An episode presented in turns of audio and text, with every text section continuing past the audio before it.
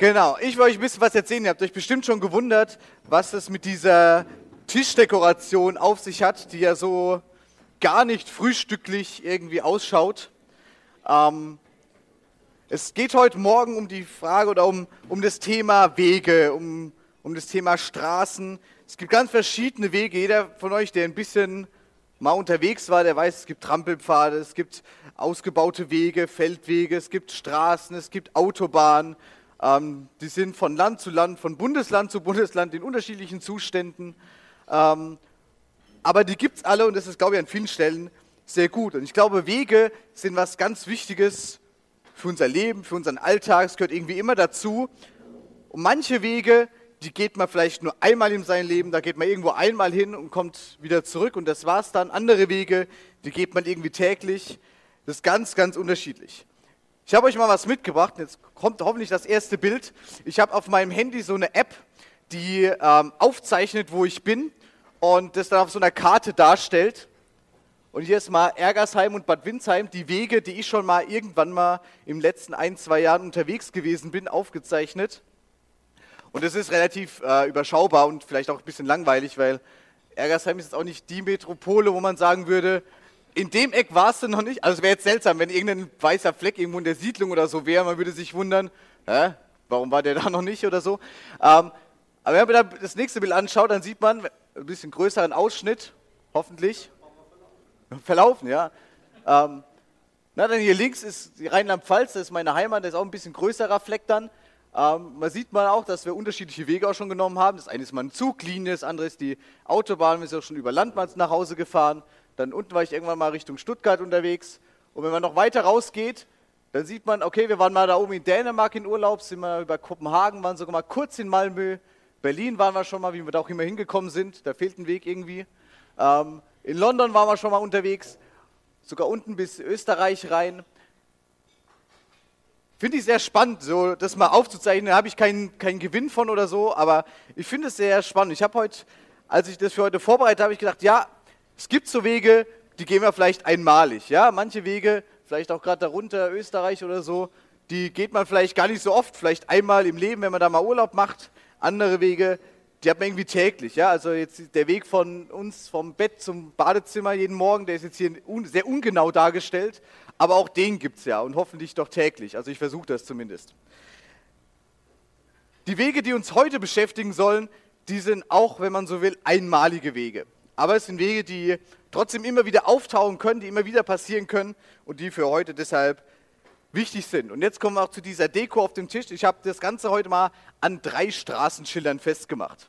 Mit ein bisschen Glück seht ihr die auch, genau. Diese drei sind es einmal bitte Rettungsgasse bilden, dann Seitenstreifen befahren und dann keine Wendemöglichkeit, Parken verboten. Um die drei Schilder soll es heute Morgen gehen. Der ein oder andere sind sie hoffentlich bekannt hoffentlich mindestens den Autofahrern oder die, die einen Führerschein haben. Wenn nicht, müssen wir heute nochmal Nachschulung machen. Fangen wir mal vorne an, Rettungsgasse bilden.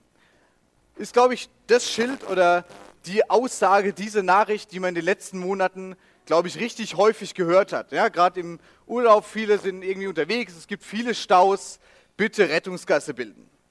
Warum ist das wichtig? Auf der Autobahn, oder so soll es funktionieren im besten Falle, sobald sich ein Stau ansatzweise bildet, die Autos auf der linken Spur fahren ganz nach links, die Autos daneben fahren alle so weit wie möglich nach rechts, dass in der Mitte eine Spur entsteht, in der dann Rettungskräfte, Abschleppwagen und so weiter, äh, Polizei zu dem Unfall oder zu dem Stauverursacher kommen können und das Problem lösen können. Die, die ein bisschen unterwegs sind, haben das bestimmt schon mal gesehen und mit ein bisschen Glück war es dann auch sogar so, dass dann nicht irgendein Auto da einem entgegenkam oder das ausgenutzt hat. Auch das gibt es leider immer wieder. Und es ist tatsächlich wichtig, so eine Rettungsgasse zu bilden, weil jede Minute da im Ernstfall zählt, um da tatsächlich Menschenleben zu retten. Was hat es jetzt mit uns heute zu tun? Ich springe mal circa 2000 Jahre zurück. Da war ein Mann namens Jesus unterwegs, hat mehrere Jahre, war er mit so ein paar, war er Lehrer von zwölf Jüngern, von zwölf Schülern. Er predigte, erzählte, machte Menschen gesund und war eigentlich so ein Freund der Außenseiter, könnte man sagen.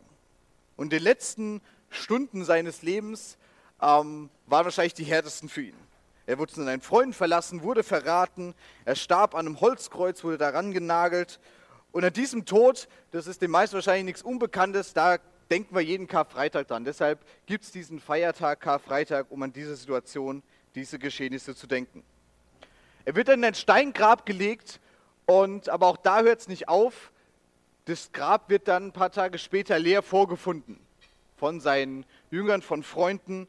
Ähm, das Brisante daran war, dieses Grab war bewacht. Es war ein schwerer Stein vor dieses Grab gerollt, weil er, Jesus vorher schon gesagt hat, drei Tage werde ich nur in dem Grab sein und dann bin ich weg.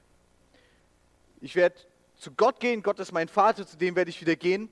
Und die damals führenden Männer haben gesagt, na, am Schluss klaut noch irgendeiner von denen seinen Freunden den Leichnam und dann sagen sie, ja, alles ist so gewesen, wie er es gesagt hat und ziehen dann eine Show ab. Deshalb haben die dieses Grab bewachen lassen. Und es war aber trotzdem so, dass nach drei Tagen dieser Stein plötzlich einfach weggerollt war.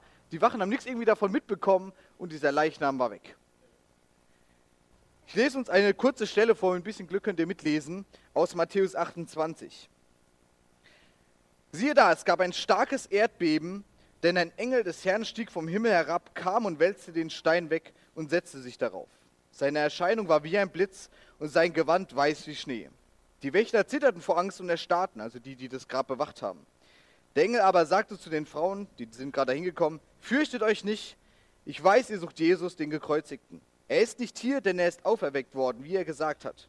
Kommt, seht die Stelle, wo er gelegen hat. Macht euch eilends auf den Weg und sagt seinen Jüngern, dass er von den Toten auferweckt worden ist. Jetzt geht er euch voraus nach Galiläa, dort werdet ihr ihn sehen. Ich hab's euch gesagt. Das feiern wir an Ostern. Jesus ist nicht tot geblieben, er ist auferstanden, er ist wieder lebendig geworden, der Stein ist weggerollt, der Weg ist frei. Und das ist vielleicht die wichtigste Rettungsgasse, die es überhaupt gibt. Dass dieser Weg frei gemacht wurde, dass wir Rettung erfahren können. Durch dieses Ereignis haben wir die Chance, dass wir zu Gott kommen können. Wir sind gerettet von all dem Blöden, was wir jeden Tag irgendwie fabrizieren, egal ob klein oder groß, jung oder alt, da stecken wir alle irgendwie mit drin. Diese Rettungsgasse hat Jesus für uns freigemacht, dass wir sofort und möglichst schnell diese Rettung erfahren können. Das ist der erste Weg, um den es heute gehen soll.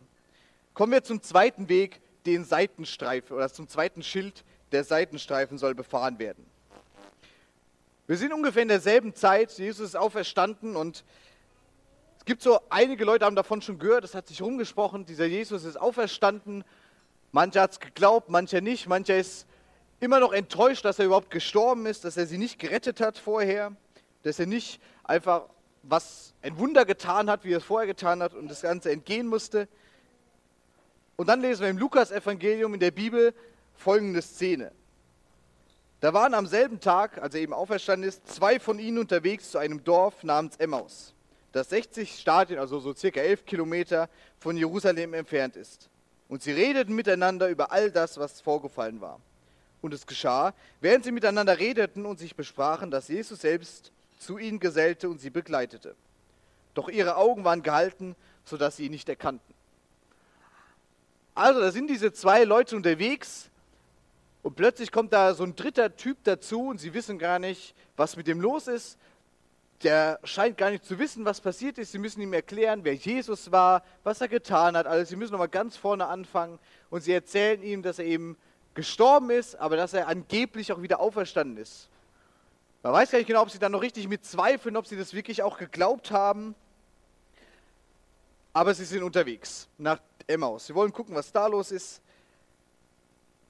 Und ich glaube, Vielleicht haben wir das auch schon erlebt, dass uns Menschen solche Lebensphasen begleiten. Dass wir in Situationen drin sind, wo wir vielleicht gar nicht genau wissen, was ist jetzt dran, wo sollen wir hin.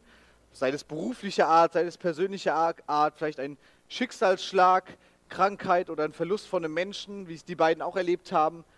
Und da brauchen wir so Leute, die einfach mitgehen, die vielleicht unsere Geschichte gar nicht kennen, denen wir erzählen müssen, was passiert ist. Ich glaube, wir sind alle unterwegs, jeder auf seinem Lebensweg manchmal gut, manchmal schlecht. Und manchmal, vor allem im Rückblick, merken wir, dass da Menschen dabei sind, die uns da begleitet haben. Wir merken das vielleicht erst gar nicht, wie bei so einem Seitenstreifen, der plötzlich befahren werden kann. Wir sind auf der Autobahn unterwegs und wir merken, denken gar nicht an diesen Seitenstreifen. Also mir geht es so, wenn wir nach Hause in die Pfalz fahren, das sind 200 Kilometer, weitestgehend Autobahn, da denke ich sehr wenig an den Seitenstreifen. Mir fällt er immer mal wieder auf, wenn ein Auto draufsteht, das eine Panne hat. Und ganz selten gibt es da Abschnitte, wo dann der Seitenstreifen auch zum Befahren freigegeben ist. Und dann denkt man wieder, ach ja, da war ja was.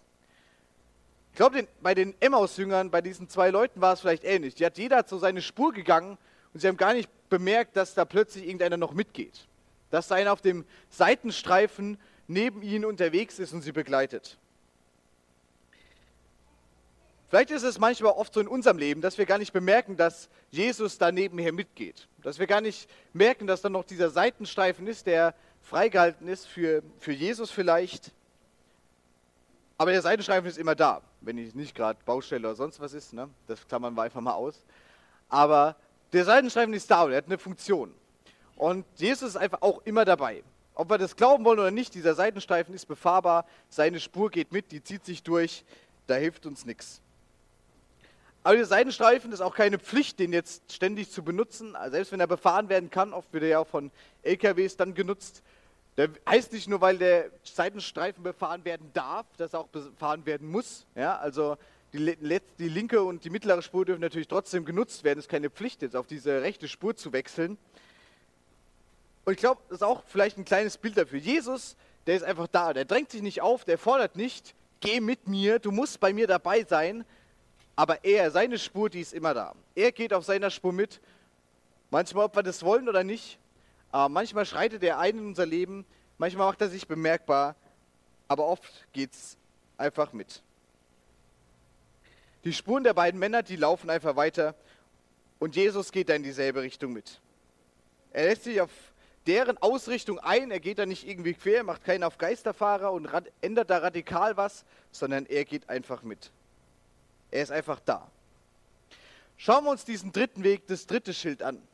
Keine Wendemöglichkeit, Parken verboten. Ich glaube, ein sehr seltenes Schild. Weiß ja, wer von euch das schon mal gesehen hat?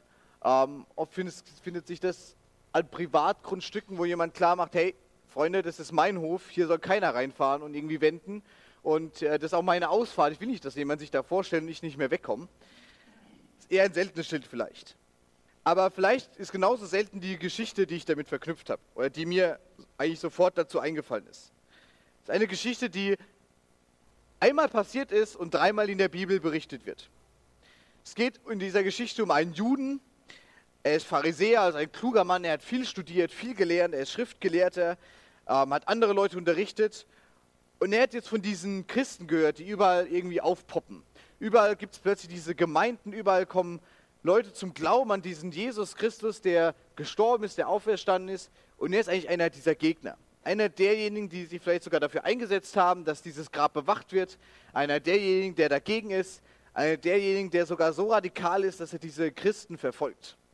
Dass er sie gar nicht haben will, dass er sie einsperren will, dass er die Gemeinden von ihnen verbieten will, die mittlerweile entstanden ist. Jemand, der einfach radikal dagegen ist. Und er war gerade wieder auf einer seiner Reisen unterwegs die, um diese Christen zu überfallen, um eine Gemeinde dem Erdboden gleichzumachen, zur Not auch welche von ihnen zu töten. Er war nicht allein, er hatte Kollegen und Mitstreiter dabei. Und dann bekommt es zu folgendem Ereignis. Da heißt es in der Apostelgeschichte, in der Bibel, als er unterwegs war, geschah es, dass er in die Nähe von Damaskus kam. Und plötzlich umstrahlte ihn ein Licht vom Himmel. Er stürzte zu Boot und hörte eine Stimme zu ihm sagen, Saul, Saul, was verfolgst du mich? Er aber sprach, wer bist du, Herr? Und er, also diese Stimme, antwortete, ich bin Jesus, den du verfolgst. Doch steh auf und geh in die Stadt, und es wird dir gesagt werden, was du tun sollst. Für den Mann gibt es kein Zurück. Er kann nicht einfach sagen, okay, dieses Ereignis ist nicht passiert, ich halte mich da raus, ähm, ich bin da einfach mal raus. Hätte nicht sagen können, ja, hätte ich doch oder ich wollte doch nur oder sonst irgendwas. Das ist einfach für ihn passiert. Da gibt es kein Zurück. Drei Tage lang, so wird dann später berichtet, isst er nichts, er trinkt nichts und er ist sogar blind. Er sieht drei Tage lang gar nichts. Stockdunkle Finsternis für ihn. Und er geht tatsächlich in diese Stadt Damaskus und wartet, was dort passiert. Er kann nicht einfach zurück. Er merkt, ich muss da jetzt hin. Ich muss dieser Stimme, ich muss diesem Jesus einfach folgen. Das ist kein Hirnsgespinst mehr für, von irgendwelchen seltsamen Typen, die tatsächlich glauben, dass Tote wieder lebendig werden. Er hat plötzlich erlebt, das passiert. Dieser Jesus erlebt, erlebt wieder, er ist auferstanden und er hat irgendwie was mit mir zu tun. Und dann gilt auch hier nicht nur keine Wendemöglichkeit, sondern Parkverbot. Er kann nicht einfach da bleiben, auf dem Boden sitzen und gucken, was passiert. Dieser Mann, der hier blind wird und zu Boden fällt, der ist der spätere Missionar Paulus. Das ist der, der in ganz vielen Orten unterwegs ist und von diesem Jesus erzählt. Erzählt, was er erlebt hat. Und er geht nach Damaskus, erlebt dort, wie Christen ihn heilen, wie er wieder gesund wird, wie er wieder sehen kann. Und er erzählt weiter von diesem Jesus.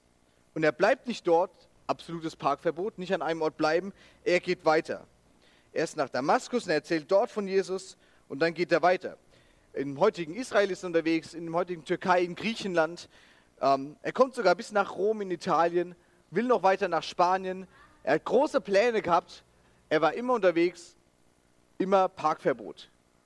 Manchmal ist er ein bisschen geblieben, aber für ihn war klar, ich muss weiter, ich muss von Jesus erzählen. Dieser Mann, der kann nichts zurückhalten. Keine Umkehr zu seinem früheren Leben ist mehr möglich. Er hat diesen Jesus kennengelernt und es hat sein Leben drastisch verändert. Drei vielleicht einmalige Wege mit drei Schildern. Die Rettungsgasse, der Weg ist jetzt frei, dass wir gerettet werden können. Der Seitenstreifen darf befahren werden. Jesus ist da, er geht mit in jeder Situation. Und vielleicht gilt auch für den einen oder anderen von uns keine Wendemöglichkeit, keine Parkmöglichkeit, kein, kein Zurück. Jesus, der will verändern, der will, dass unser Leben gut wird und er will, dass wir von ihm erzählen. Ich glaube, dass Jesus nicht nur vor 2000 Jahren solche Sachen gemacht hat, sondern das auch heute noch tut. Und ich habe das schon an verschiedenen Stellen erlebt, dass diese drei Wege in meinem Leben einfach passiert sind. Ich habe das erlebt, dass als ich noch Teenager war, so um 14, 15 Jahren, dass ich in einem Jugendkreis, in einem Teenkreis war, wie wir es auch hier in Ergershain haben, dass Jesus da in mein Leben plötzlich da war, dass es diese Geschichten, die irgendwelche Leute mir erzählt haben, nicht einfach nur Geschichten waren, sondern ich gemerkt habe, hey, da ist mehr dran. Ich will das wirklich glauben und ich glaube daran, dass dieser Jesus auch ähm, diese Wunder und Taten für mich getan hat und dass ich mit Gott reden kann, ohne dass er irgendwie ein seltsames Wesen ist, das weit weg ist, sondern dass er mit meinem Leben was zu tun haben will und mir helfen will. Ich habe es erlebt, dass Jesus an vielen Stellen meines Lebens nicht nur irgendwie weit weg war, sondern dass er dabei war.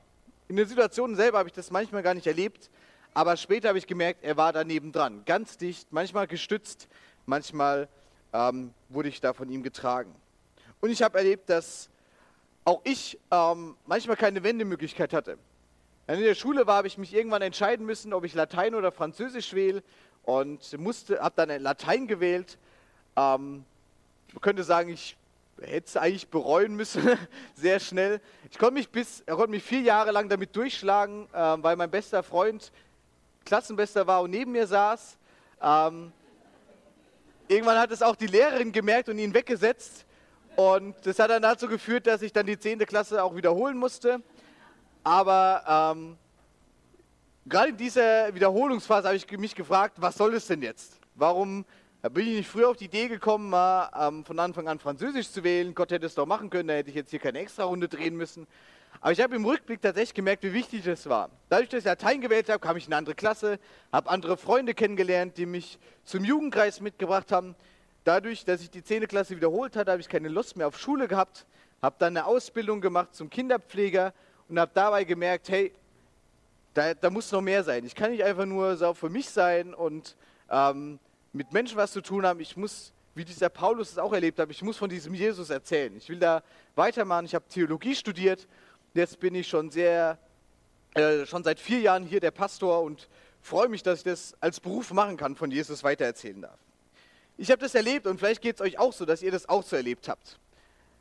Dass Jesus nicht nur irgendwie weit weg ist, sondern ähm, dass er bei uns ist. Dass wir mit ihm leben können und für mich muss ich sagen, ich kann gar nicht mehr anders. Ich habe euch nochmal drei Fragen mitgegeben, in denen ihr euch gerne an den Tisch unterhalten könnt. Mit ein bisschen Glück sieht man die jetzt auch gleich hier vorne. Und zwar dürft ihr gerne darüber reden, welche ähm, dieser drei verändernden Lebenswege gefällt euch am besten. Was, welche dieser Geschichten beeindruckt euch vielleicht oder was, ja, was findet ihr einfach cool daran? Was habt ihr vielleicht auch selbst schon erlebt? Was könnt ihr vielleicht den anderen weitergeben? Und was ist vielleicht auch neu für euch? Dürft euch gerne darüber unterhalten, das ist keine Pflicht, es wird auch keiner abgefragt am Schluss. Bis dahin, lasst euch noch schmecken. Ähm, wir singen nachher noch ein Lied, das merkt ihr dann schon. Aber jetzt dürft ihr euch noch mal ein bisschen den Bauch vollschlagen, wenn noch ein bisschen Platz drin ist.